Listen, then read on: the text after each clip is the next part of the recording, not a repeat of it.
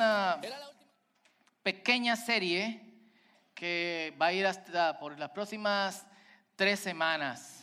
Y hay una pequeña descripción en sus, eh, en sus volantes que pueden, eh, que pueden leer. Y durante las próximas semanas vamos a hablar sobre algo que nosotros creemos las escrituras recalcan deberíamos tener. Y deberíamos tener porque Dios nos la da. Y eso es paz. Y donde quiera que vamos, es, nuestro, es parte del propósito de Dios con nosotros. Donde quiera que veamos en las escrituras, que tengamos paz. Colosenses capítulo 3, versículo 15 dice, que la paz que viene de Cristo gobierne en sus corazones. Y el versículo lo hace de, en dos formas. Una forma de aspiracional o en oración pidiendo que ellos tengan paz, pero también lo hace de forma que nosotros deseemos y busquemos profundamente vivir en paz, en dos direcciones. Y el ser humano ha extendido los límites de su conocimiento y de, yo no sé, las posibilidades. Esto, a propósito, ustedes no lo pueden leer porque todo deberían de, caer, de caber ahí. Pero esto es solamente el 10% de las cosas que se descubrieron durante el siglo pasado.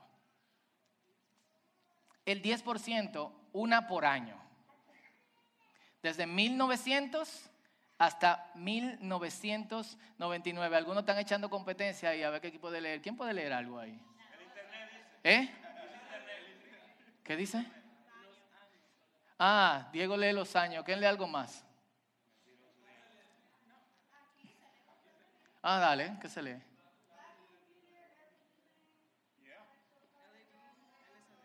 Yeah, Vaseline Intensive Care Lotion. Se inventó también eh, el año pasado. Pero Cosas de las que nosotros podamos, eso es solamente el 10%. Y si vamos del año 2000 hasta el año 2019, que va a todo lo que da, y es muy loco porque mientras uno va creciendo la percepción del tiempo, como, ¿se acuerdan cuánto duraba Navidad antes?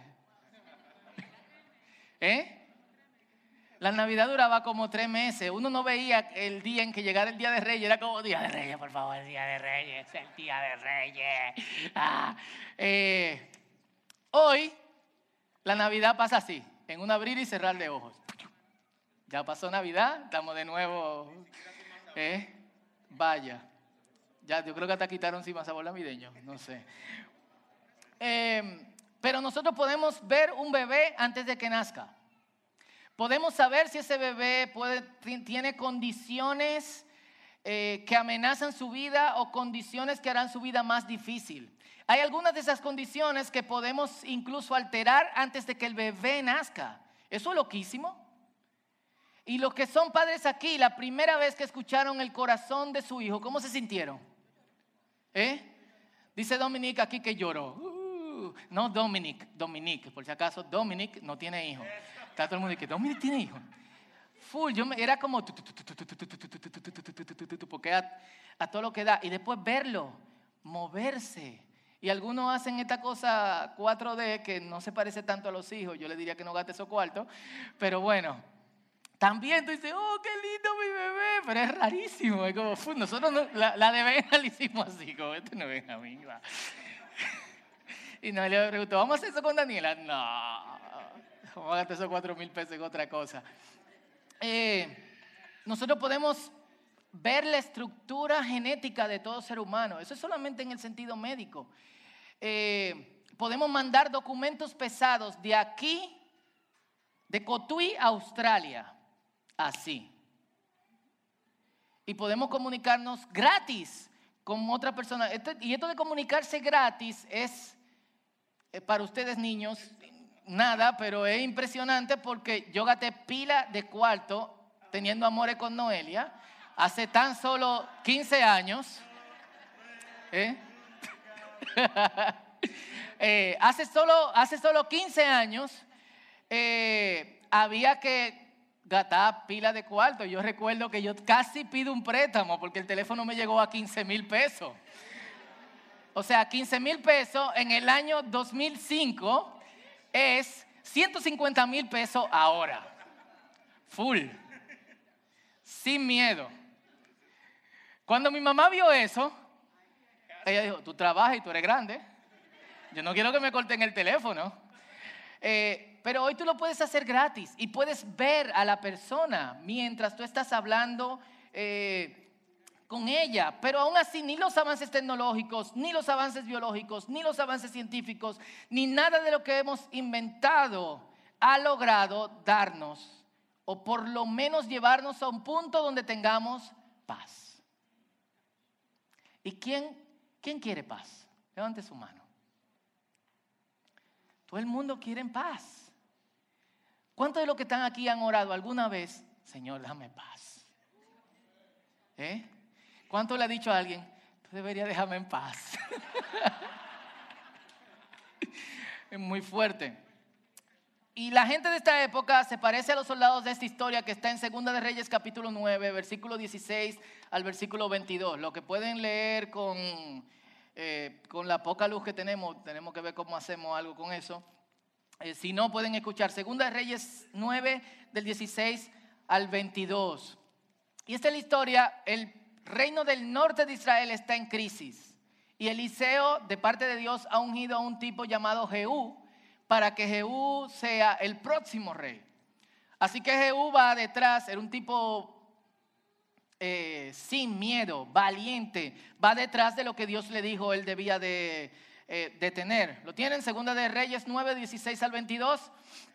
Y dice así, entonces, después de esto, Jehú subió a un carro de guerra y fue a Jestrel a buscar al rey Joram, quien estaba allí acostado y herido. El rey Ocosías de Judá también se encontraba allí porque había ido a visitarlo. Cuando el centinela de la torre de Jezreel divisó a Jehú y a sus acompañantes acercándose, gritó a Joram, una compañía de soldados se aproxima. Manda a un jinete a preguntarle si vienen en son de paz, ordenó el rey Joram. Así que salió un jinete al encuentro de Jehú y le dijo, el rey quiere saber si vienes en son de paz. Y esto es lo que Jehú le preguntó, ¿y tú qué sabes de paz?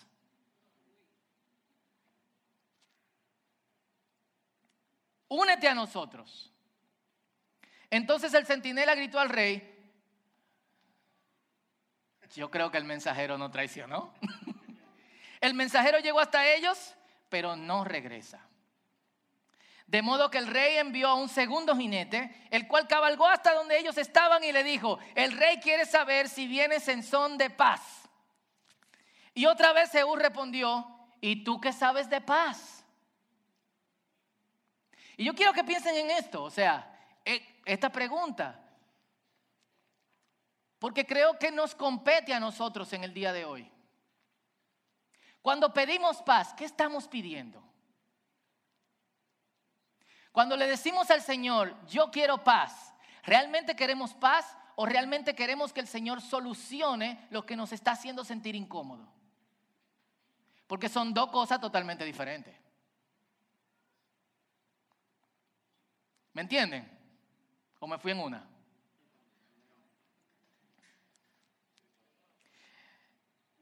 Entonces el centinela gritó al rey, el mensajero llegó hasta ellos, pero no regresa. Versículo 20.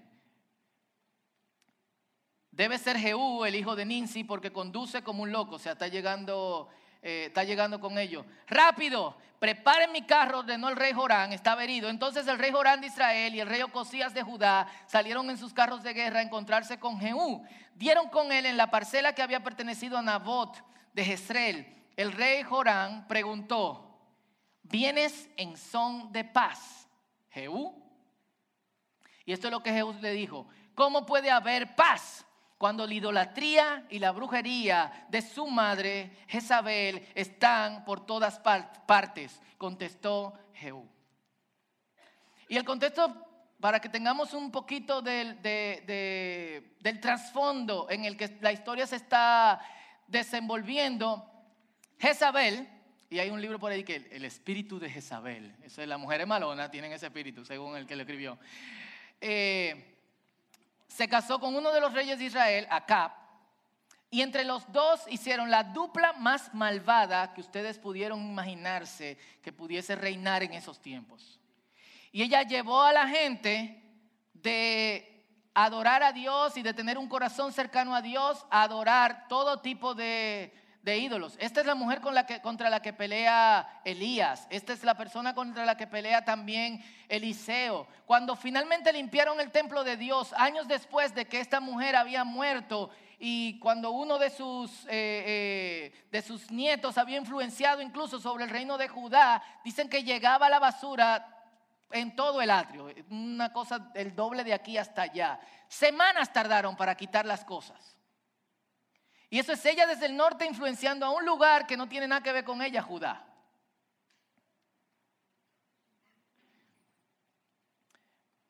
Y Jehú tiene un punto. Para ellos la paz era levantar muros. Era que esos muros evitaran a los invasores, alejar a los enemigos, fortalecer un ejército, toda una parafernalia de cuestiones físicas y materiales que dejaba de un lado a las personas que estaban de acuerdo, eh, en desacuerdo con ellos, y dentro a los que estaban de acuerdo con ellos. Paz era simplemente alejar a los que hacían que ellos se sintieran incómodos. Paz era que esa gente alejada y ya no haciéndolos sentir incómodos, permitiera que ellos pudiesen trabajar tranquilo y lograran cierta prosperidad. Y nosotros hacemos lo mismo. Nosotros regulamos nuestra economía, aumentamos nuestro conocimiento, mantenemos lejos a la gente tóxica, aunque algunos no lo hacen muy bien eso, pero un buen consejo a veces. Levantamos la muralla para que tú no tienes nada que ver conmigo allá, déjame en paz y fortalecemos nuestro ejército, aprendemos karate. Pero nunca habrá paz porque ese no es el problema. Y es el punto que tiene, que tiene Jehú. Él le dice, el problema no es mantener los enemigos lejos. El problema no es que las murallas sean más altas. El problema no se resuelve con que las murallas sean más altas, perdón. El problema no se resuelve con que Ahora, libres de guerras y de inversiones en poder tener que atacar y confrontar al enemigo constantemente, tu economía mejore, gracias. El problema es que el corazón de ustedes se ha alejado de Dios. Y con un corazón lejos de Dios, nunca van a tener paz. Pueden subir las murallas, pueden tener los enemigos lejos, pueden su economía subir, pero su interior siempre va a estar en turbulencia y siempre va a tener conflicto. Y es como si desde allá yo escuchara a Jehú hablando con nosotros. Nuestra economía puede mejorar. La gente que nos molesta puede mantenerse lejos. Podemos tener éxito en las cosas que nosotros queremos tener éxito, pero eso no va a mejorar nuestra condición interna. Ayer mientras venía en, el, avión, estaba viendo un documental de Russell Brand, eh, un actor eh, inglés, y él está defendiendo esta cuestión de, él cree, él vino de un problema de drogas fuerte. Y le dio mucho más fuerte cuando murió Amy Winehouse. No sé, aquí ustedes no, no oyen música impía, así que... Eh, bueno, pero una de las canciones de Amy Winehouse era, ellos estaban tratando de llevarme a rehabilitación y yo digo, no, no, no. Eh, realmente ella se copió eso de un reggaetón que era, y yo le digo, no, oh no, oh no. Eh, que de hecho es pum marihuana, vaya.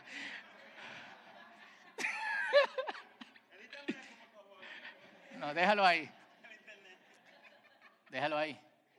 Eh, y bueno, en Inglaterra hay una ley, y Peter de Irlanda está cercano, así que puede saber de alguna otra forma, donde a los adictos se le da una sustancia que tiene se llama metadona, es adictiva, pero provoca menos daños que la cocaína, la heroína y otras drogas. Eh, él está probando a través de este documental que lo que hacen es, si la metadona te afecta el 10% de lo que te afecta la, la cocaína, ellos toman 10 veces más metadona para poder lograr mantenerse en el estado de, de no sé, de viaje. Eh, y él está peleando con esta mujer que es la que tiene en su control esta cuestión donde le pasan a los pacientes metadona continuamente. Él va, se sienta con ella, está encargada del Colegio Real de, eh, de, Médicos en Inglaterra y le dice, yo quiero que tú entiendas algo, o sea, lo que ustedes están haciendo no está solucionando absolutamente nada. Sí, pero nosotros llevamos a la persona al estado donde otras cosas le dan satisfacción y él le dijo, óyeme mi hermana, ni las mujeres, ni el dinero, ni la fama. Y yo tenía mujeres, dinero y fama y todo lo que yo quería. Nada de eso, yo no quería nada de eso. Yo lo que quería era estar drogado. Porque era lo único que me hacía sentir más o menos bien. Pero yo estaba destruyendo mi vida. Y eso me hizo eso de alguna otra forma él tiene un punto. Y el punto conecta con lo que está, con lo que está hablando eh, eh, Jehú. O sea, ¿qué sabes tú de paz, de tranquilidad interna? Tranquilidad interna es no tener que buscar otras cosas para yo tener tranquilidad interna. Y esta es la realidad de todo.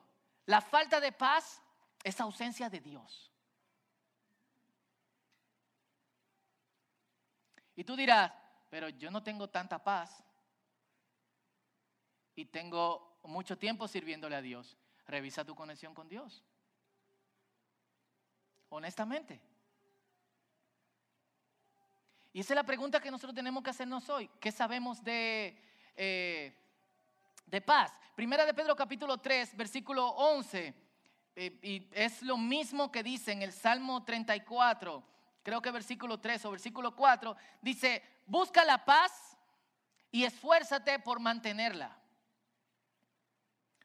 O sea, no es solo, y, me sorprende y vamos a hablar más adelante sobre, sobre esto, se fue aquí. Jesús cuando envía a los discípulos le dice, sopla, les he dejado el Espíritu Santo y mi paz les dejo, mi paz les doy, shalom, no como el mundo la da.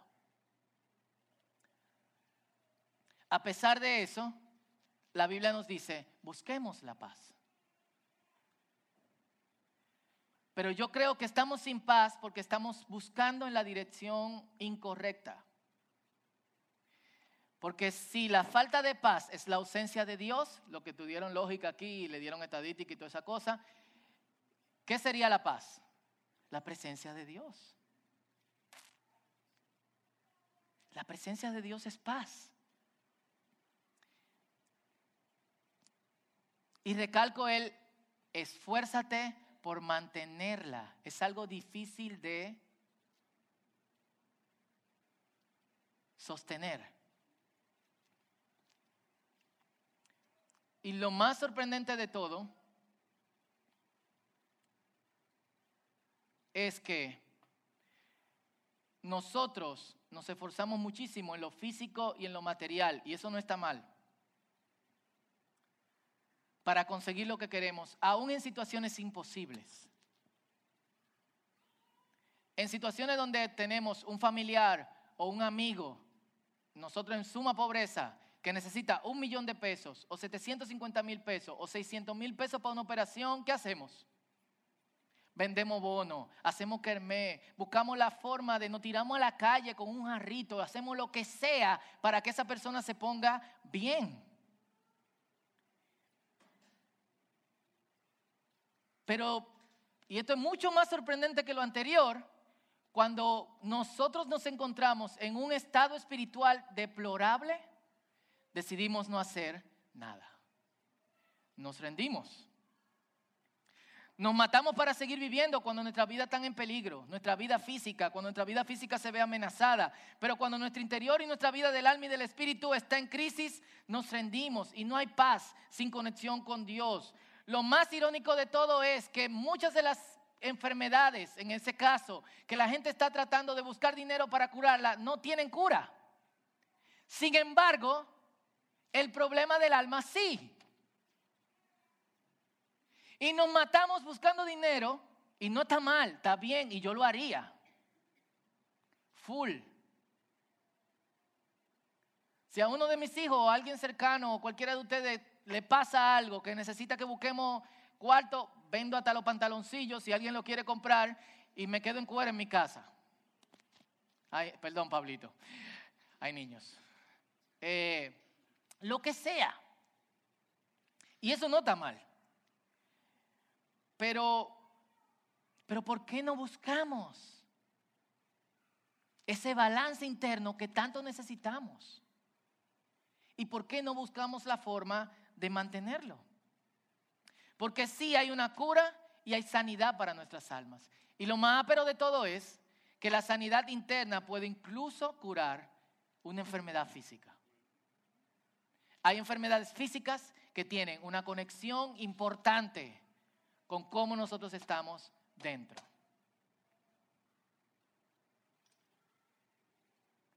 Es probable que alguien aquí le haya dado una úlcera y cuando llega el médico le dice, yo te voy a dar esta patillita, pero yo creo que tú tienes que tranquilizarte un poco. Yo conozco una persona que se quedó ciega y no encontraban qué era lo que tenía. Y un doctor en Puerto Rico le dijo, háblame de ti. ¿Cómo estás? ¿Qué está pasando en tu vida? Bueno, yo estoy atravesando por un divorcio y ha sido una cuestión caótica y no sé cuánto. Ok, vamos a examinar tus ojos, vamos a ver qué es lo que está pasando. Tú no tienes nada. ¿Por qué tú no buscas de Dios y tratas de estar bien? Historia real. Y vas a ver. Y hoy la persona ve y pinta cuadro.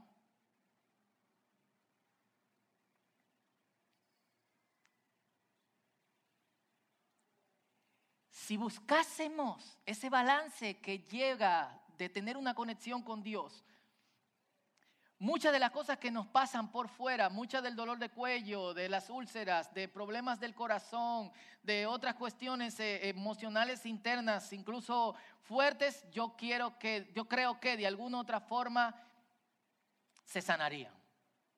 Full.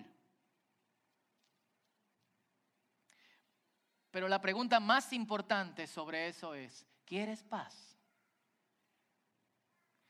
Porque ahorita yo puse esa diferencia entre querer que cosas se solucionen cuando pedimos por paz o realmente queremos paz. Porque si queremos paz, es muy probable que Dios nos dé paz y lo de afuera no se solucione, porque necesita no solucionarse. Quizá lo único que necesita es que tú te tranquilo. Y permítanme que me repita aquí, porque quizá he mencionado esto en otras eh, ocasiones, pero quizás debamos respondernos esta extraña pregunta que Jesús le hacía a la gente antes de sanarlo. ¿Cuál era? ¿Quieres estar bien? ¿Eh? ¿Ustedes se imaginan el tipo ahí en el, pozo de Bethesda? No sé. Y que Jesús llega y le dice, oye, dime, no, tengo 38 años así, no me puedo mover, ¿te gustaría sanarte? No, a mí me gusta estar aquí viendo todo el mundo cómo se sana y eso, tú sabes. Pero realmente quizá lo que entra en nuestra mente, pero cuando una persona se sana, que ha estado por tanto tiempo eh, oprimido por una enfermedad, digamos el ciego que Jesús mandó al ataque de Siloé a que se sanara y que le preguntó, ¿qué tú quieres que yo te haga? ¿Tú quieres ser sano de, de verdad? Este hombre toda su vida ha sido ciego y vive de lo que otras personas le dan. Al día siguiente de que Jesús lo sane, él no puede pararse en la esquina y que la gente le dé dinero. ¿Ustedes se imaginan de qué? Este dinero para el cieguito, que sí, que. Y esa cotorra, viejo, ¿Jesús te sanó ayer? O sea, ahora su vida cambia. Él no solamente ha sido sanado físicamente, sino ahora él tiene que buscársela. Y probablemente por la distancia que tenemos de esa época, no, se educó, no aprendió ningún oficio, no hacía absolutamente nada. La vida de esta persona, digamos que estuvo 35 años ciego, cambió de un día para otro porque se sanó. No solamente ve, sino que ahora tiene que preguntarse, ¿y qué yo voy a hacer para vivir? Y ustedes se ríen, pero hay gente que le gusta estar sumergidos en la turbulencia. Hay gente que tú le dices, yo camino contigo, yo estoy contigo, vamos a orar, vamos a estar juntos. ¡Ey, no! Pero vamos, vamos a darle, no, es que tú no entiendes. Tranquilo, yo me quedo aquí contigo todo el tiempo que tú quieras. No, aléjate. Ah. Y tú lo llamas, no te cogen el teléfono, tú le mandas mensajes, no te responden, se quitan de WhatsApp, se quitan de Facebook, se quitan de Instagram y de todo lo demás. Hay personas que les gusta estar mal. Y por eso la pregunta de Jesús no tiene falta de lógica, es correcta. Porque estar bien no solamente cambia la condición interna, sino que también va a cambiar nuestra condición hacia lo externo, que no necesariamente cambia.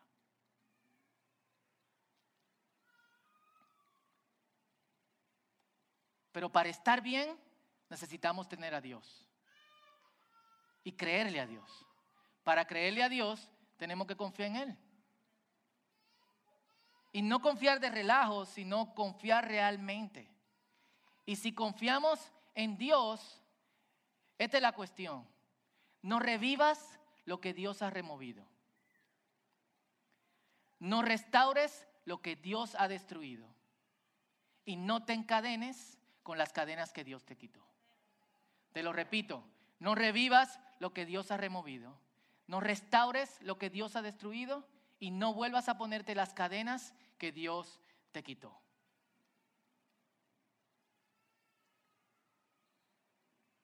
Si queremos paz y unión con Dios, tenemos que vivir en constante rechazo de lo que Dios rechaza. Si queremos paz y conexión con Dios, tenemos que creer lo que y mantener lejos lo que Dios ya ha alejado de nosotros.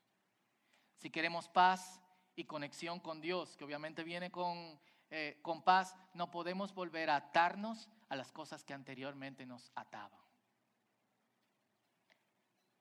Y full, yo les recomiendo que escriban esto y durante toda la semana lo piensen y lo lean. Y se hagan esa pregunta, yo quiero estar bien, yo quiero tener paz. Y muchos dicen, dice este salmo, ¿quién nos mostrará tiempos mejores?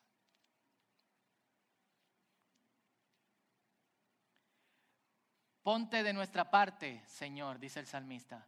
Me has dado más alegría que los que consiguen mucho dinero en sus negocios.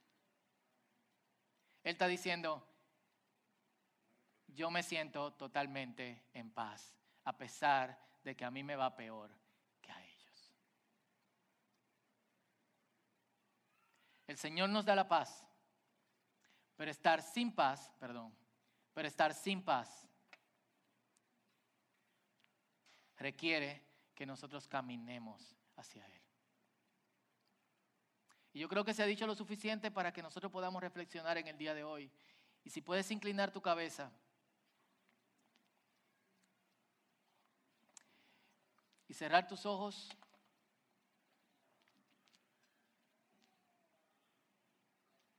Lo primero que tenemos que hacer es un análisis interno.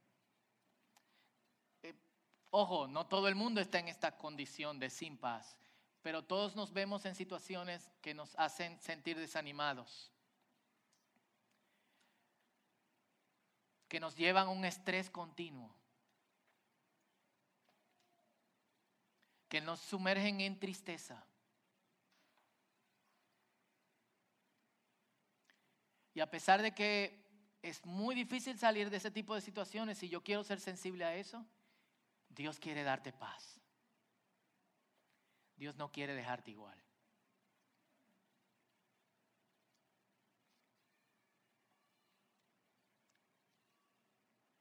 Y empecemos con esta pregunta.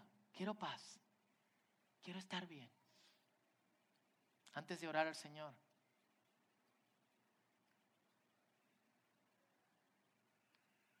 Y hagámoslo sinceramente, a pesar de que te sientas bien quizás en este momento.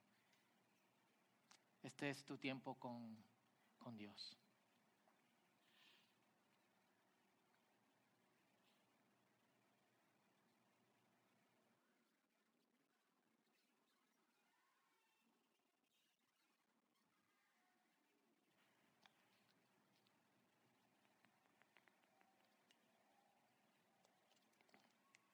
Y si Álvaro me ayuda con el piano aquí en lo que todos vamos orando, meditando. Y nos hacemos esta pregunta, quiero paz, quiero estar bien.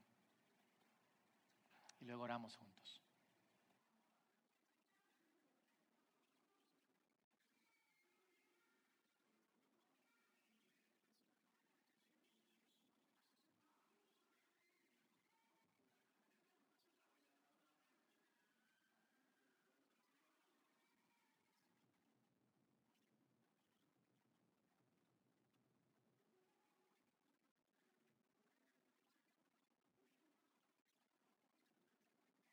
Si te pones de pie conmigo.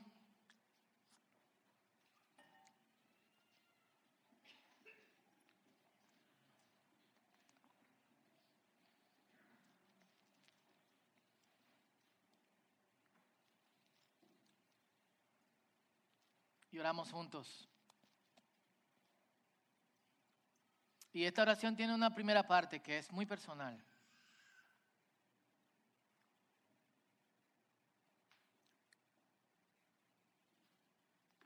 Porque tiene que ver con cómo tú has respondido a esa pregunta. Por eso, obviamente, esta parte te corresponde a ti. Y luego vamos a orar juntos, los unos por los otros.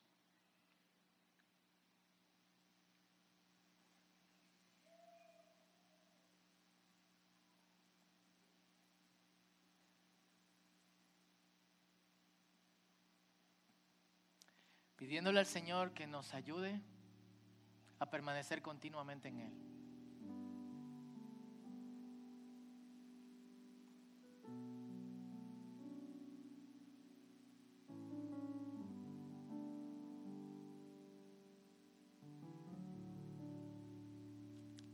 Señor, cada uno hemos analizado nuestro interior.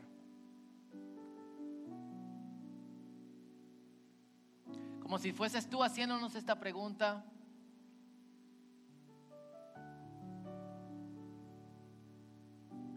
Hemos analizado, queremos estar bien.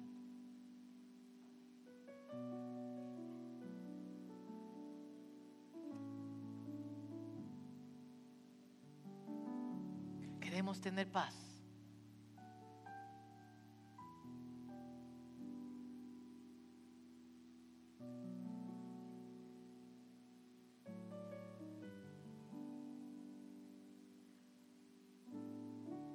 Acuerdo lo que cada uno ha analizado, Señor, en este momento oramos, pidiendo tu asistencia. Tú nos has dado tu Espíritu Santo. Y parte del fruto del Espíritu es paz. Y ese estado de paz se refleja en alegría continua. Señor, no siempre tenemos paz.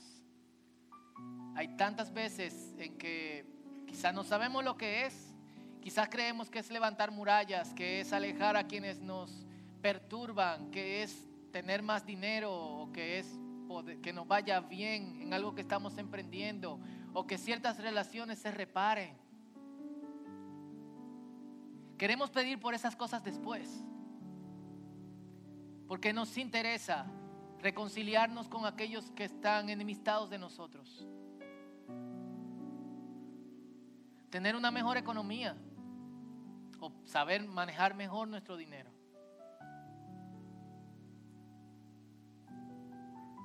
Vivir en un estado donde las cosas fluyan mejor.